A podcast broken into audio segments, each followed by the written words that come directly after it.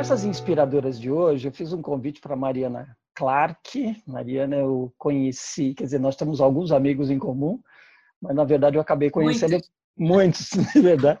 Mas na verdade eu acabei conhecendo lendo um, um artigo que saiu recentemente na revista Veja é, sobre luto e acho que o assunto hoje vai, vai versar um pouco, vai passar um pouco por aí porque eu acho que a gente está vivendo, Mariana, inclusive, já vou meio colocar o meu ponto de vista, a gente está vivendo no que eu chamo os sentimentos à flor da pele. Eu me vejo dessa maneira e eu vejo que as pessoas que estão ao meu redor também.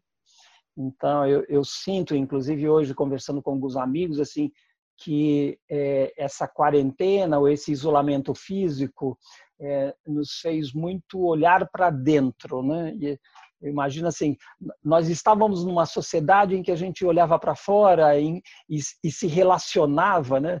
talvez até nos dispersássemos com as coisas que estavam de fora. E agora, né, assim, meio que esse freio de arrumação, né, essa parada no mundo, meio que fez a gente olhar para dentro. Então a gente está um pouco mais sensível e, ao mesmo tempo, é, lidando com perdas, né? Ou é uma perda financeira, ou ela é uma perda de trabalho, é, ou se não é uma perda agora, ela está anunciada, é, e também as perdas é, físicas mesmo. Né? Então, a gente, ou, ou no noticiário, está acompanhando essa quantidade de mortos, ou mesmo está próximo de mim, né? de alguma forma é, passa também próximo de mim. Então, eu acho que a gente está sensível a isso, e, e, e duas coisas me chamaram muita atenção no seu artigo, é, que é a, a, ideia de morte e vida como duas faces da mesma moeda, né? Então, eu achei legal isso, quer dizer, se eu, se eu entendo melhor minha vida, eu vou entender melhor a morte, e ao mesmo tempo, se eu lido melhor com a morte, eu vou compreender melhor e entender mais, ter mais consciência da vida. Achei isso, fez sentido, muito sentido para mim. E aí eu, eu queria, para não me delongar, abrir para você, Mariana, acho que conta para a gente um pouco que está nos ouvindo, nos vendo, um pouco da tua trajetória e principalmente como é que você chega nesse tema e nesse artigo da Revista Verde. Muito bom, Marco. Obrigada pelo convite. Um prazer é, estar aqui com você. É, eu, eu sou psicóloga, é, Estou aqui em São Paulo desde 2002. É, a minha carreira sempre foi na área de recursos humanos, né, cuidando de gente, né, com desenvolvimento humano, sempre foi minha grande paixão. É, e ao longo dessa trajetória, eu pude acompanhar dentro das organizações uma série de lutos que a gente algumas vezes consegue endereçar, outras vezes a gente não consegue endereçar, né? E até 2016, que foi a minha última experiência formal dentro de organização, é, a gente não falava muito, né, sobre esses, sobre essas fragilidades, né, dentro do mundo corporativo. Não era permitido, né? Verdade. É, sempre foi um tabu a gente falar sobre esse assunto, né? Porque a sociedade acaba é, exigindo da gente um, um, um uma felicidade né, que é muito difícil para a gente alcançar. É, e de fato, porque a gente gosta mesmo de estar com pessoas alegres, otimistas, positivas, né? É, no final das contas, é isso que a sociedade espera e é isso que a gente socialmente é, vê. É, e aí, eu, durante muito tempo, né, trabalhando em empresa, tive meu segundo filho, é, tinha algumas alguns desafios profissionais do ponto de vista de administrar minha vida pessoal junto, né? Tinha tido meu segundo filho e estava é, namorando a psicologia, né? À distância. Sempre namorei a psicologia à distância e nessa ocasião comecei a, a fuçar algumas coisas que pudessem me interessar, né? Porque tem tem uma trajetória de, de mudança de carreira que é interessante, né? Que a gente sabe que a gente não quer mais fazer o que a gente está fazendo, mas a gente não sabe bem o que, que a gente vai fazer. Né? Isso é muito comum. Eu estava chegando perto aí dos 40 anos e essa foi uma, um dilema que eu encontrei. E aí eu comecei a estudar é, assuntos sobre a morte caíram na minha mão, né? E eu comecei a me interessar muito por essa perspectiva, né? Se eu tenho consciência do meu fim, é, para mim foi uma parada obrigatória, né? Foi a cereja do bolo pelo qual eu fui estudar e me formar em luto. Se eu tenho consciência do meu fim, é, eu faço uma reflexão um pouco mais profunda a respeito da minha vida, né? A respeito das escolhas que eu estou fazendo, a respeito da qualidade dos meus vínculos, né? E eu tinha uma relação de muito amor pela empresa que eu estava, ao mesmo tempo eu estava muito cansada, né? Um pouco das máscaras sociais que a gente precisa vestir nesse ambiente, é, e resolvi é, pedir desligamento. E muito por essa reflexão, né? De falar, nossa, minha relação com o trabalho não está sendo tão produtiva quanto eu, quanto eu gostaria. E foi um super conflito pedir desligamento, porque eu tinha de fato uma verdadeira adoração pela empresa que eu trabalhava, tinha muita admiração pela empresa, mas entendia que, que havia sido levantada uma bandeirinha amarela de, de cuidar de mim, cuidar da minha saúde, cuidar da minha família na ocasião. E, e foi o que eu fiz. Né? E aí logo entrei numa formação em luto, muito por algumas experiências que eu passei ao longo da minha vida, é, mas também para olhar um pouco e conseguir entender, era uma curiosidade que eu tinha, porque que algumas pessoas enfrentam processos de luto de forma muito saudável, ou seja, entra em contato com essa dor, é, entra em contato com as emoções que se apresentam nesse sofrimento, né? Se encaram ele de frente, né? Com muita tristeza, com muita, com muito pesar, mas ao mesmo tempo conseguem se reconciliar, né? Conseguem encontrar novos significados para essa dor e outras pessoas não, né? Outras pessoas acabam tendo menos recursos internos e acabam às vezes se perdendo muito na dor ou colocando ela debaixo do tapete e um dia a vida cobra. A gente é. sabe, né?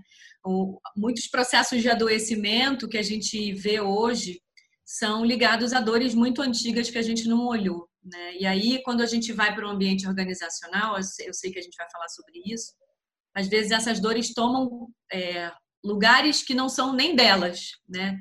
Você entra em conflito com alguém e você tá magoado por alguma coisa que mexeu com você por conta dessa relação conflituosa no trabalho e você não consegue separar o joio do trigo, não consegue saber o que é seu, o que é do outro, o que é da organização e o que é da sua dor.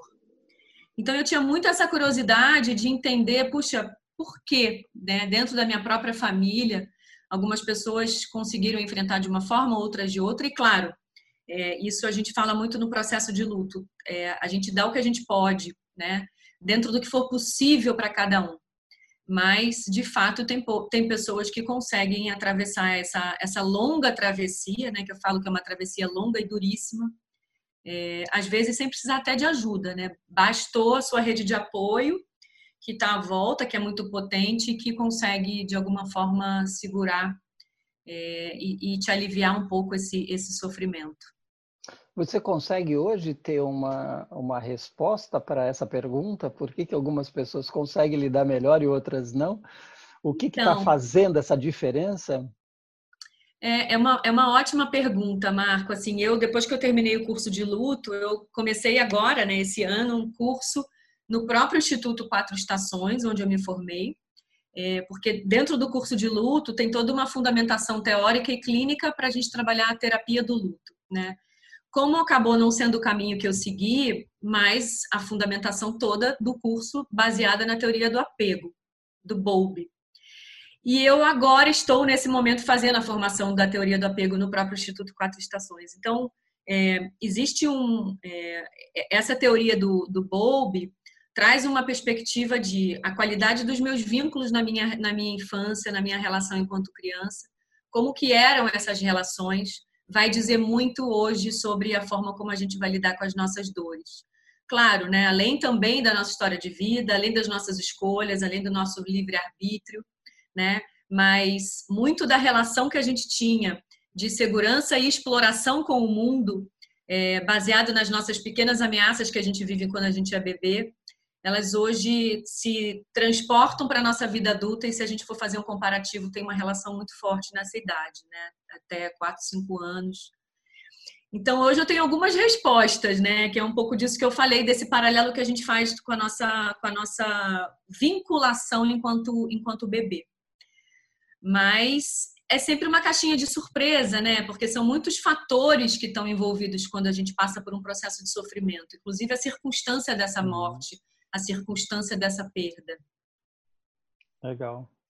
E como é que você, você, em um determinado momento, tocou esse assunto? Sempre foi um tabu, pouco discutido na sociedade, quiçá dentro das organizações. É, como é que hoje você vê esse, esse assunto sendo tratado? Principalmente porque nós estamos mesmo num ambiente de muita instabilidade, muita insegurança, é, eu, eu, outro dia, conversando também com um grupo de pessoas, a gente dizia assim: a organização sempre foi o campo do saber, né? o campo da certeza. Lá a gente sabe tudo, tem resposta para tudo, e de repente o mundo foi colocado literalmente de ponta cabeça. E eu vejo assim hoje presidentes, diretores, líderes que não sabem como lidar com a situação e reconhecem isso, que eu acho bem positivo também, um ganho maravilhoso. desse maravilhoso. É, como é que hoje esse tema está dentro das organizações? Eu vou, eu vou dar um passinho atrás para contar um pouquinho sobre esses conceitos básicos assim de luto que eu acho que é importante, Marco. Assim, o que, que é o luto? É um processo de rompimento de vínculo, né? É, então, se eu rompi um vínculo importante para mim, afetivo, necessariamente o indivíduo entra em processo de luto, tá? Então a gente fala dos lutos que são os lutos conhecidos, né, que é perder pessoas que a gente ama, né, que é já é na sua natureza um sofrimento absurdo, né? E a gente também coloca dentro desse ambiente de tabu na sociedade, onde a gente não tinha até pouco tempo atrás espaços seguros para a gente falar sobre o nosso sofrimento, é, outro, outras dores, né? Então, por exemplo, os lutos que a gente chama de lutos não reconhecidos, que são também classificados como rompimento de vínculo, mas que a gente não entende por que, que tem tanto sofrimento, né? Que é um pouco do que a gente está vivendo hoje. Então, divórcio é rompimento de vínculo, é, amputação é rompimento de vínculo, infertilidade, aborto, síndrome do ninho vazio, né, quando os pais não se prepararam para a saída dos filhos, aposentadoria, perda de animal de estimação, é, luto do homem, a própria homossexualidade, né, que hoje, né, a gente sabe que tem aí um, um também, né, muito mais espaço para as pessoas serem, graças a Deus, o que elas querem ser. Mas isso durante muito tempo foi muito tabu, né, da vergonha, do medo, da culpa. É, o luto do homem, como eu falei, o luto dos irmãos, o luto dos avós, ou seja, é, não existia espaço para esses sofrimentos, né? E eles se caracterizam da mesma forma como se a gente tivesse perdido alguém que a gente ama. Né? Então, o, o, contexto de Covid ele traz o mesmo cenário, né? Quando a gente fala que o luto afeta todas as nossas dimensões emocionais, cognitivas, comportamentais, é, espirituais. É, é uma desorganização absoluta, né? Então eu tô com o meu humor mais oscilante, eu tô com a minha capacidade de concentração muito abaixo do que eu do que eu do que antes. A minha capacidade produtiva ela está muito abaixo do que antes, né? Ou seja, por isso que gera tanta ansiedade. A gente vê uma quantidade de conteúdos disponíveis e a gente não dá conta, né? É, muitas vezes de estudar tanta coisa, porque de fato a gente está um pouco fora do ar, sim. E é isso que causa o luto, né? E a gente agora está tendo a oportunidade de falar sobre ele, né? Então, quando a gente fala que um ser humano atravessa uma média de 20 dores, 20 sofrimentos ou 20 experiências de sofrimento e 20 rompimentos de vínculo ao longo da vida, o que, que a gente fez com essas dores até aqui? Né? Porque a gente não tem educação para a morte, raríssimo a gente vê isso, uhum. né? A forma como eu entendo a morte é através das minhas experiências de vida passada, né? Não vidas, outras vidas, mas o que eu vivi na minha vida. Como que os meus pais é, me apresentaram o, o conceito da morte, né? Se foi uma coisa escondida, se também já foi tabu, né? Não, se o vovô virou estrelinha, não, o vovô não virou estrelinha. Né? A gente tem muito muito discurso de criança que fala: puxa, se meu avô virou estrelinha, ele não se despediu de mim, eu não vou mais vê-lo, ele não se despediu de mim. Gera na criança uma sensação de muita traição, né? Quando tem uma pessoa que está doente, a gente não conta porque a gente quer proteger a criança. E aí, de repente, esse, esse familiar morre. O que, que você fala para essa criança? De repente, o vovô foi fazer uma viagem e não voltou, o pai ou a mãe, não importa. Então, a criança acaba, nesse sentido, olhando muito a vida através da lente do adulto, né? Porque a gente sempre colocou esses panos quentes, né? Então, não, a mamãe está triste sim, porque o vovô morreu e a gente não vai mais ver o vovô. Você permite, se permite sofrer diante uhum. dessa dor. Você ensina um filho a sofrer, né? A se dar conta desse sofrimento. Eu estava agora mesmo fui buscar meu carro na revisão, um amigo ligou, os prantos que a mulher resolveu se separar dele. E ele estava muito angustiado porque ele sofre quando ele está com filho. E eu falei: que oportunidade incrível que você está dando a ele, ele tem sete anos, para você poder ensinar para ele que quando ele estiver sofrendo, ele vai poder chorar. Porque a gente vive numa sociedade onde o homem não, não, não chorava, né? Agora o homem pode chorar, né? Esperamos que isso seja rompido. Então a gente só ensina uma criança a ela se emocionar, se emocionando junto com ela, né? Na minha perspectiva. É, então esses lutos de fato trazem muito sofrimento e muita desorganização para a nossa vida, né? Em muitos aspectos, né? É, fantasias que se abrem quando você não consegue se despedir, né? É, arrependimentos, né?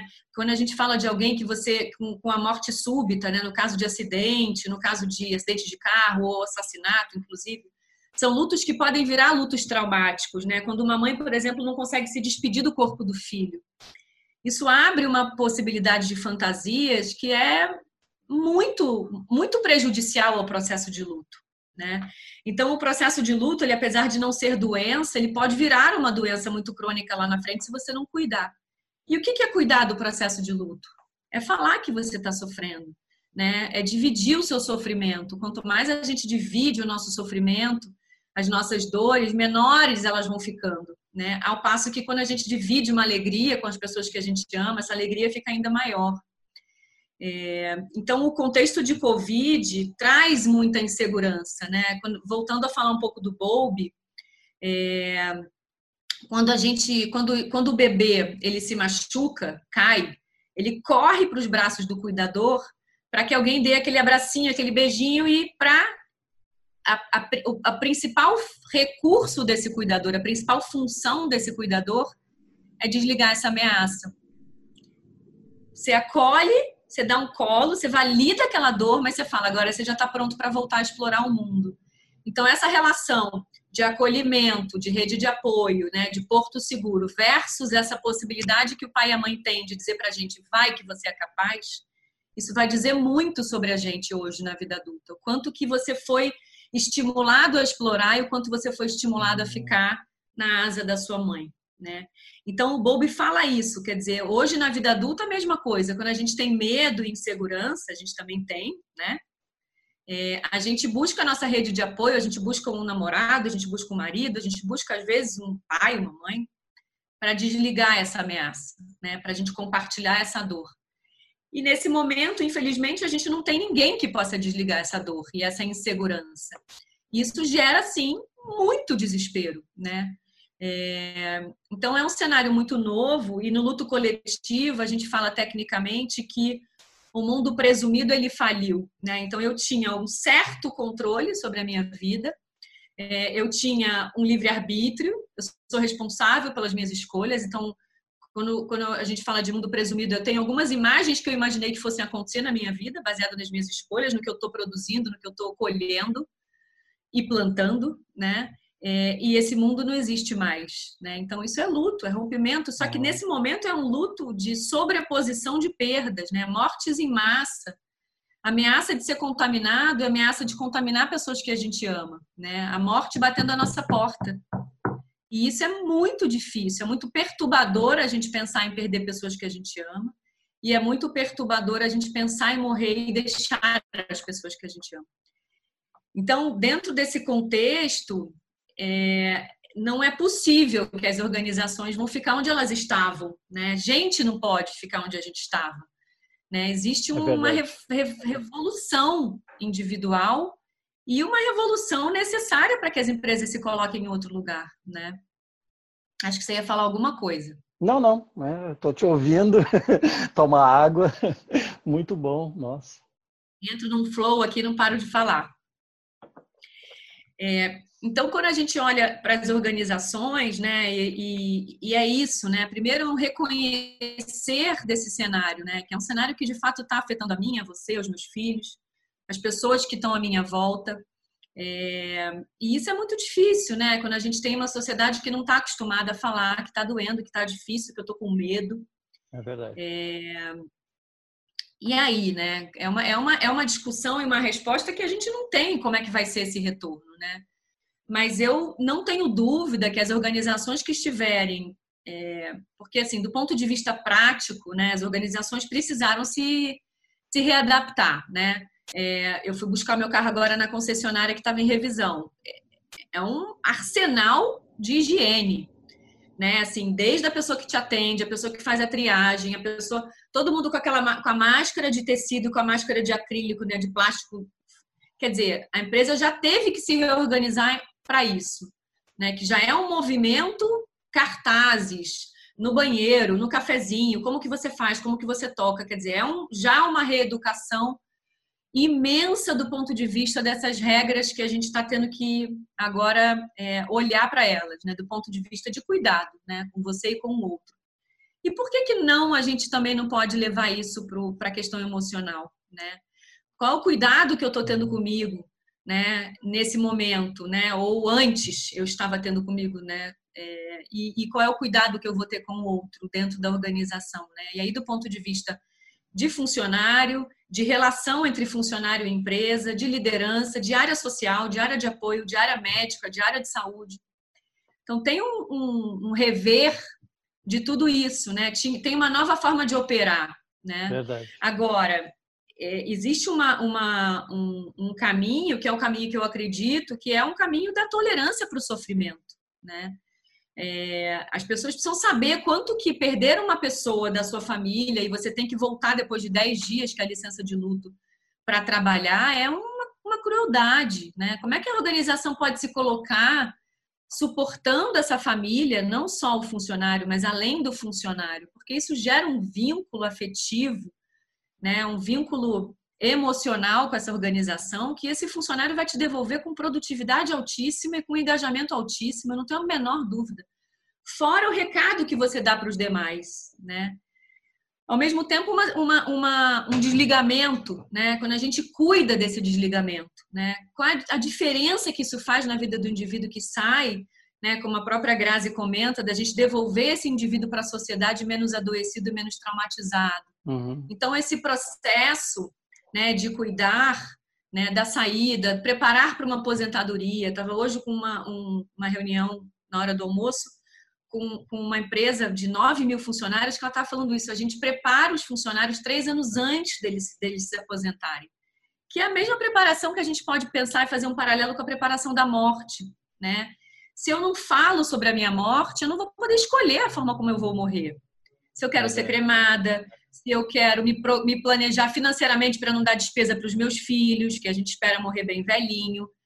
Agora, com quem eu quero estar? Tá? Né? Voltando até um pouco essa reflexão, eu quero estar tá com os meus filhos quando eu morrer.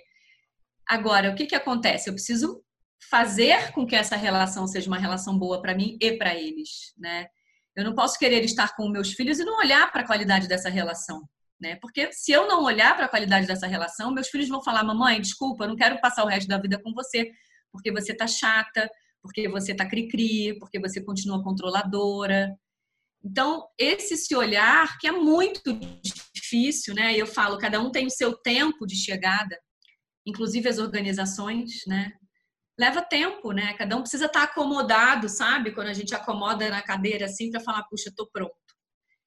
Na verdade... E a gente sabe, né? Não é dois mais dois, né? Na verdade, você está falando que à medida que a gente reconhece a possibilidade desse, dessa quebra desse vínculo, do luto, eu me preparo para fazer melhores escolhas agora. Então, por exemplo, você está falando, se eu sei que eu vou me aposentar daqui a dois, meses, a dois anos, eu posso me preparar e fazer melhores escolhas agora para como eu vou enfrentar aquele futuro lá na frente.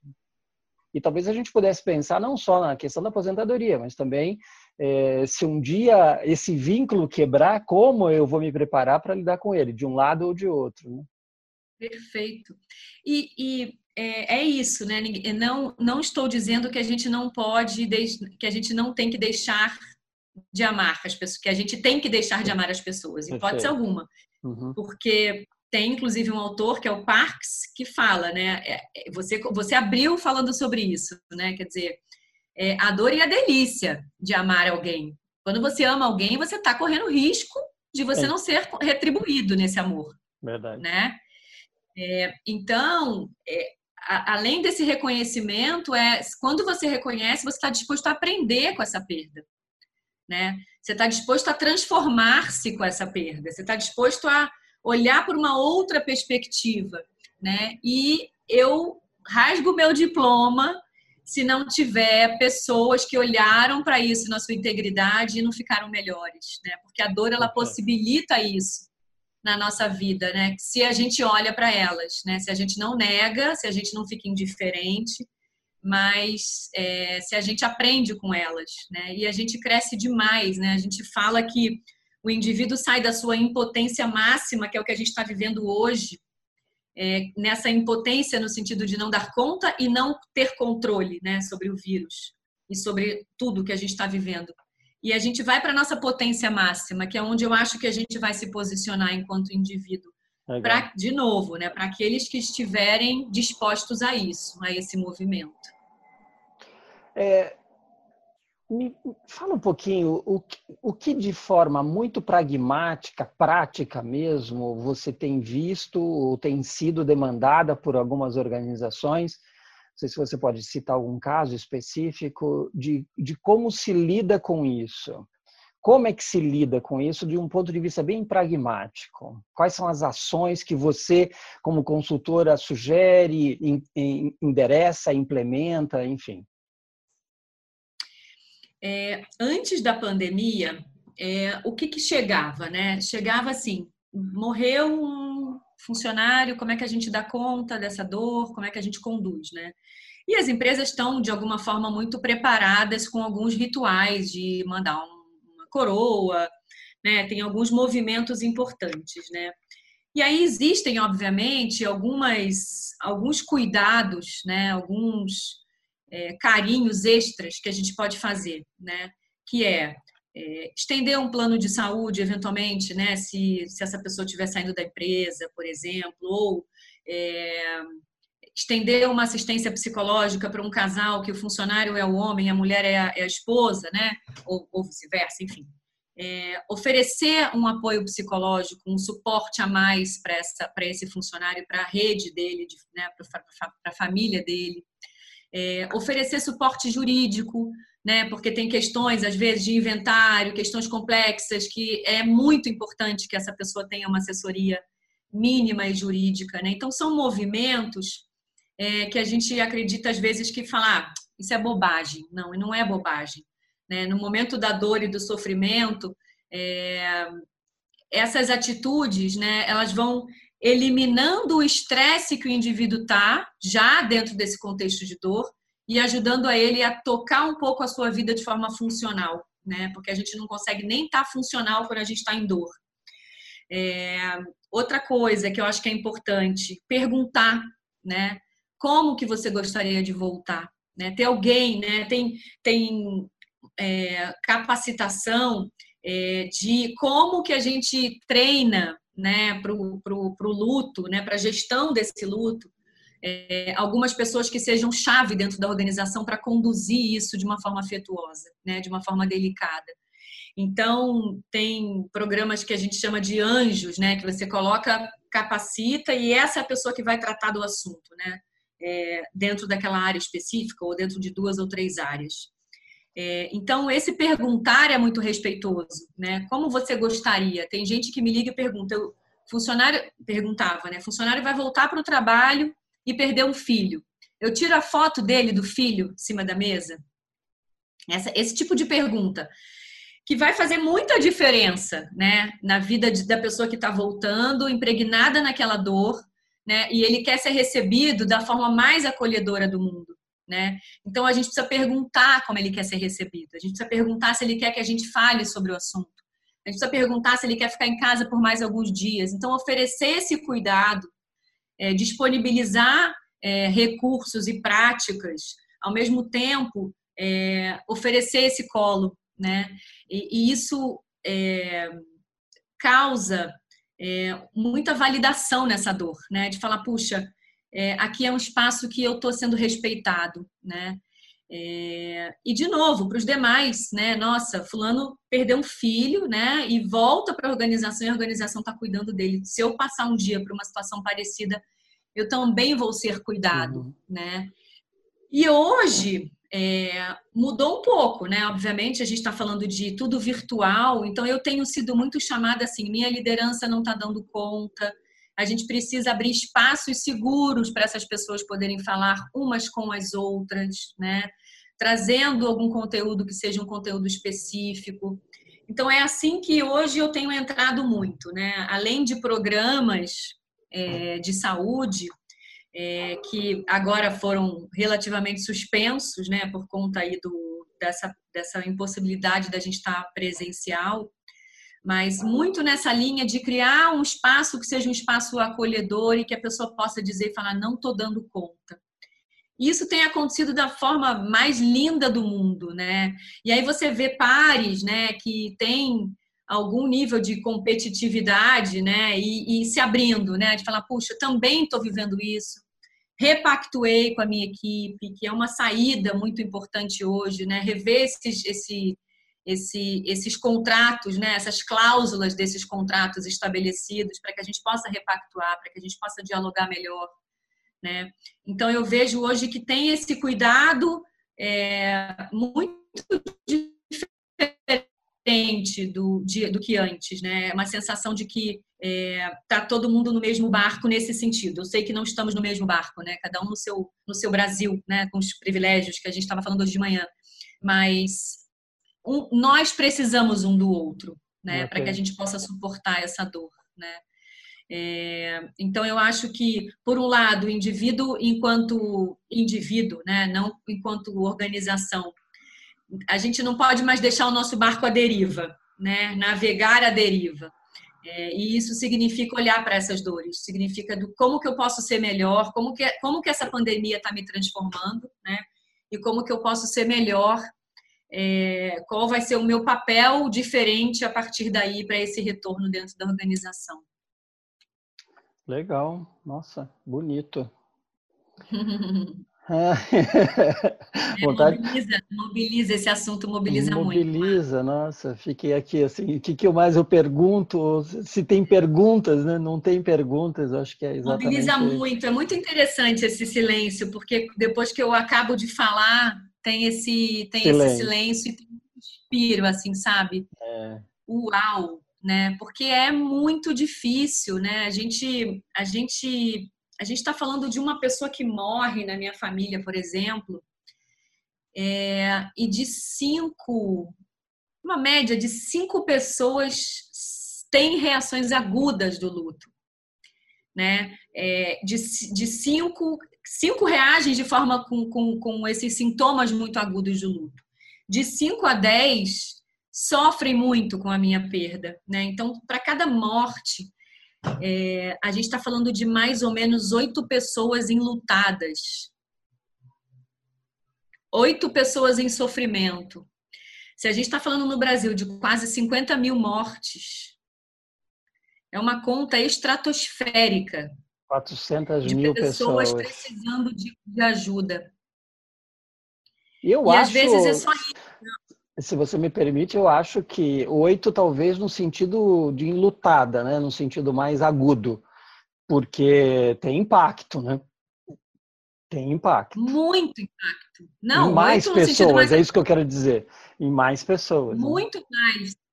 Mas pessoas em sofrimento, em sofrimento, uma média são oito. Ok, entendi. É muito gritante esse número né? Porque de fato a gente não tem, né? Assim, na nossa saúde pública a gente não consegue acolher essas dores. É. Isso é muito sério, né? Porque aí quando a gente passa por um, por um, por um processo que a gente ainda vai passar, né? Por outros processos como como como esse que a gente está vivendo, não nessa nessa proporção, mas outras experiências de dor. É, se eu tivesse com um pouquinho mais de mochila cheia do ponto de vista de, de educação para essas perdas, né? O quanto que isso ia ser diferente, né? O quanto que eu puder olhar para a minha vida e não ter que estar num, num, num leito de hospital com uma doença para poder fazer uma reflexão sobre a minha vida, né? É sobre a qualidade dos meus vínculos. Você sabe que você está falando, eu estou me lembrando agora, recente, a morte do Gilberto de Minstein, e é muito interessante quando ele reconhece o câncer dele, acho que no final, no, no final do ano passado, né? Ai, que lindo. É lindo demais.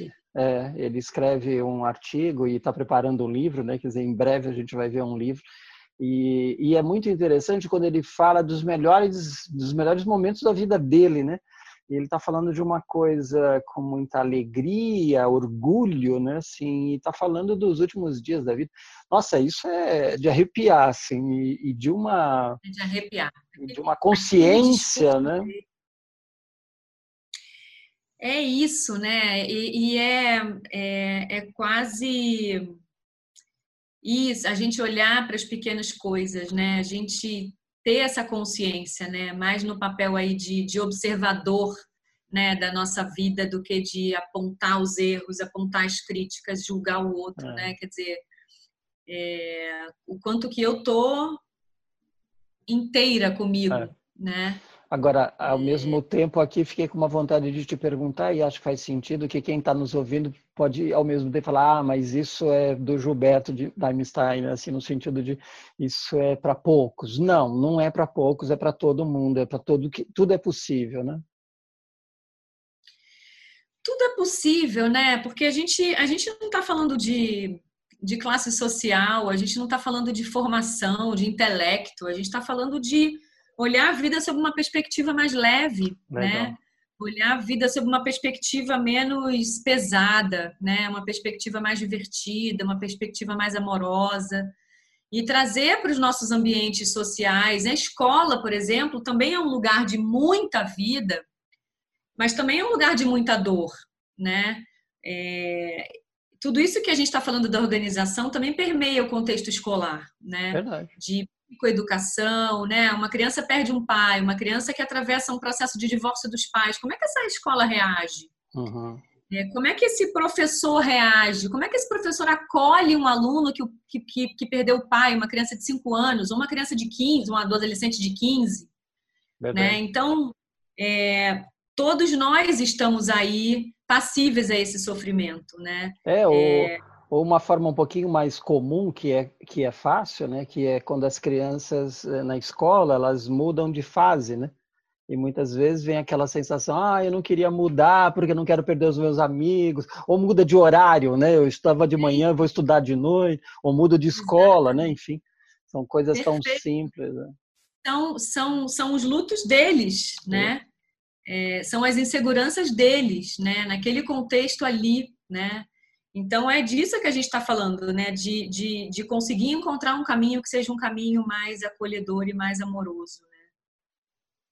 Eu Mas é, um, é um desafio. É, eu fico aqui para a gente finalizar. Eu queria te perguntar o, que a gente falasse um pouquinho, porque eu fico me perguntando no papel de recursos humanos que cuida muito dessa energia, né? É, que cuida de gente, que cuida de pessoas, e, e, acho que em duas óticas, um papel e uma responsabilidade de como é que eu acolho essa liderança e discuto com essa liderança para preparar essa liderança, né? porque se um líder está mais consciente, com certeza ele vai conseguir dar alguma coisa, né? Porque é difícil eu pedir para um líder dar generosidade, ou dar amor, ou dar afeto, ou dar acolhimento, né? Quando você diz, ele precisa acolher o colaborador, quando ele mesmo não é acolhido ou ele não está preparado para isso. Né?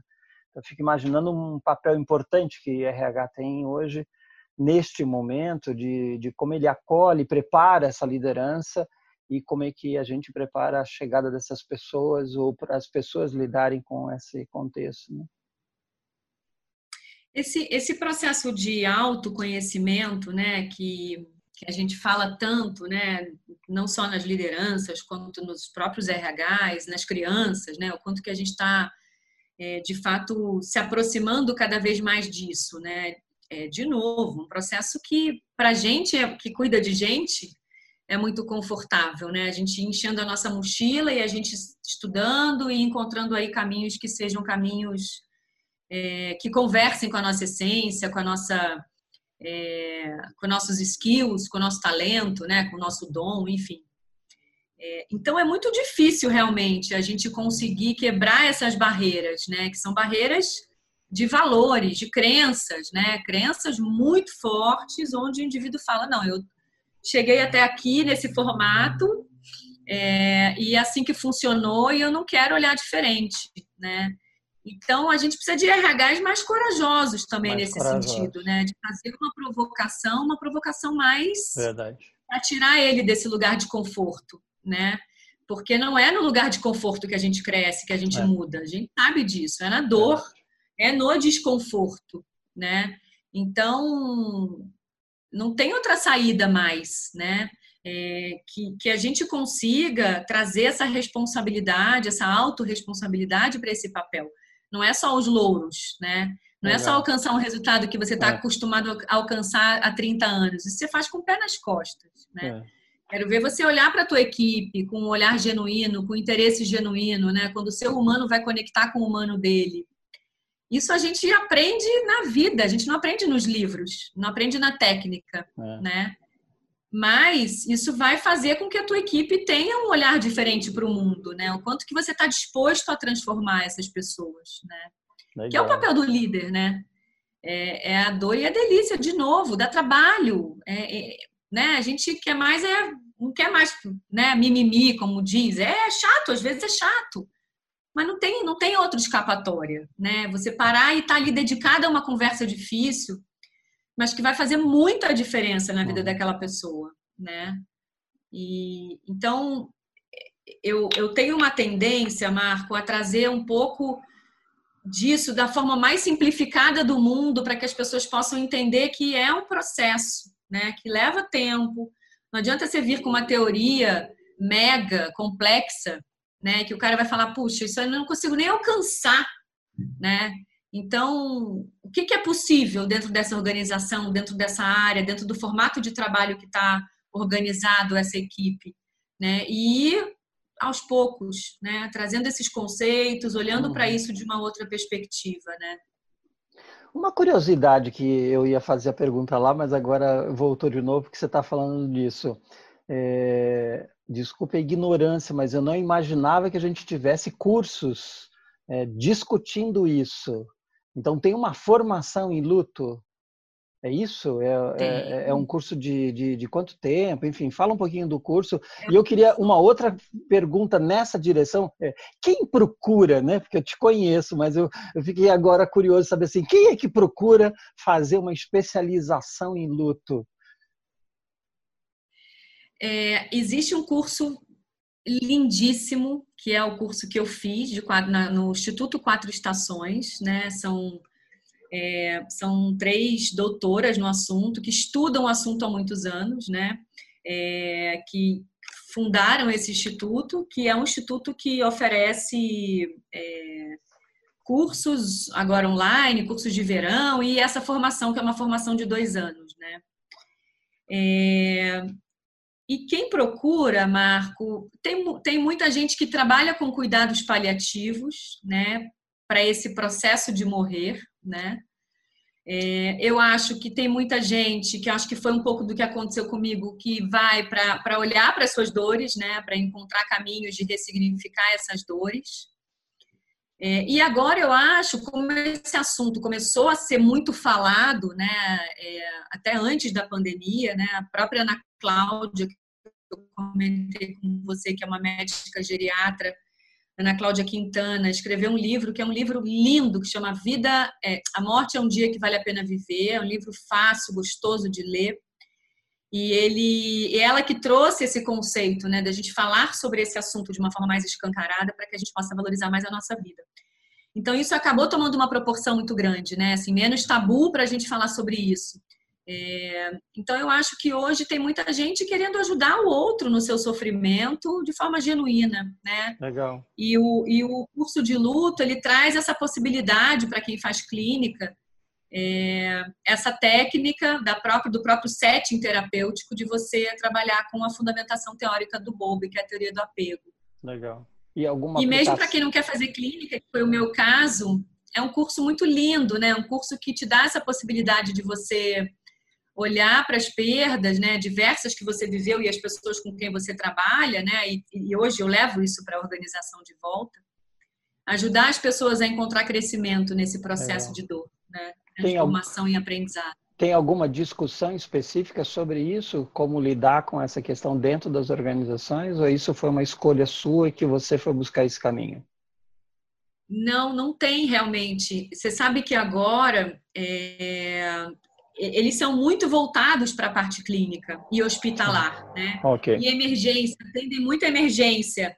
É, acidente aéreo, eles são muito chamados para atendimento naquele, naquele, naquele, por exemplo, acidente de avião corre um grupo de psicólogos que vão fazer o atendimento primário ali daquela, daquelas, daquelas pessoas que estão em dor. Mas, de fato, dentro da organização, é, é muito novo. É muito Entendi. novo. Legal. Mariana, um recado final aí. Nossa, foi super gostoso. Ficaria horas aqui conversando com você. Muito é gostoso, gostoso. esse assunto. Prazerzaço te conhecer. Nossa, Encantado, foi muito legal. Obrigado por você ter recebido e aceito esse convite. Acho que muito legal. O, a revista, o, a, o artigo da revista Veja deu repercussão, enfim, você tem recebido. Você sabe que deu. Ninguém compra mais revista, né? Verdade. Infelizmente. Mas circulou, eu fiquei tão surpresa porque circulou bastante eu recebi de um amigo do Rio, que eu não, que eu não falava há muito tempo, e me escreveu, falou, está ah, circulando aqui no meu grupo, é diretor de um banco. E, e eu achei super gostoso, né, essa possibilidade de poder trazer essa reflexão e abrir um pouco esse canal de diálogo, né? Legal. Então, eu, eu sim, eu acho que, que, que acabou tendo uma repercussão muito positiva. E acho que a forma como o artigo está tá escrito também, eu acho que foi muito feliz, né? E um recado, Marco, assim, é, eu acho que não tem mais espaço, né, para essa timidez e para essa e para essa é, esse medo da gente não falar mais sobre as nossas fragilidades e as nossas vulnerabilidades, né? Então, para os profissionais de RH, é, que a gente tenha mais coragem, de fato, de trazer assuntos que são assuntos que mobilizem, que machuca, que e, e que certamente, né, é, tem, eu ouço muito assim, né, nossa, mas depois, o que, que a gente faz com essas pessoas, né? E, e a partir do momento que a empresa abre uma frestinha assim de porta, né, para esses assuntos que são assuntos mais densos, é, a gente começa a já ter, já encarar de outra forma, né? é, surge, tem um, um, um campo que surge ali organicamente das pessoas se olharem de uma forma diferente, né? Porque quando a gente traz esses conceitos, gera essa reflexão de falar, nossa, caramba, sofri tanto, foi, fez sentido o meu sofrimento. E tudo bem eu sofrer. Falo muito uhum. isso, né? Legal. Tudo bem não estar tá bem, né, nesse momento. Então, que a gente possa usufruir bastante dessa rede de apoio, né, que as organizações possam funcionar de fato como regulação emocional, né, para que a gente é, diminua a curva do adoecimento, né, porque o adoecimento está aí escancarado, mas a gente precisa agora correr para diminuir essa curva. Verdade. E a gente só vai diminuir falando sobre os nossos adoecimentos e os nossos sofrimentos.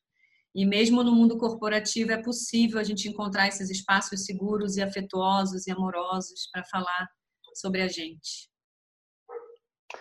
Obrigado, Mariana, pela tua disponibilidade, pela tua generosidade, por esse papo gostoso. Super obrigado. Acho que ficou muito honrado desse papo que a gente trocou e, e, e vamos divulgar essa conversa. Essa conversa precisa chegar a muitos lugares.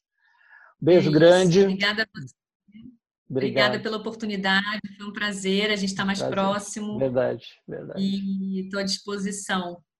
Um beijo. Um beijo.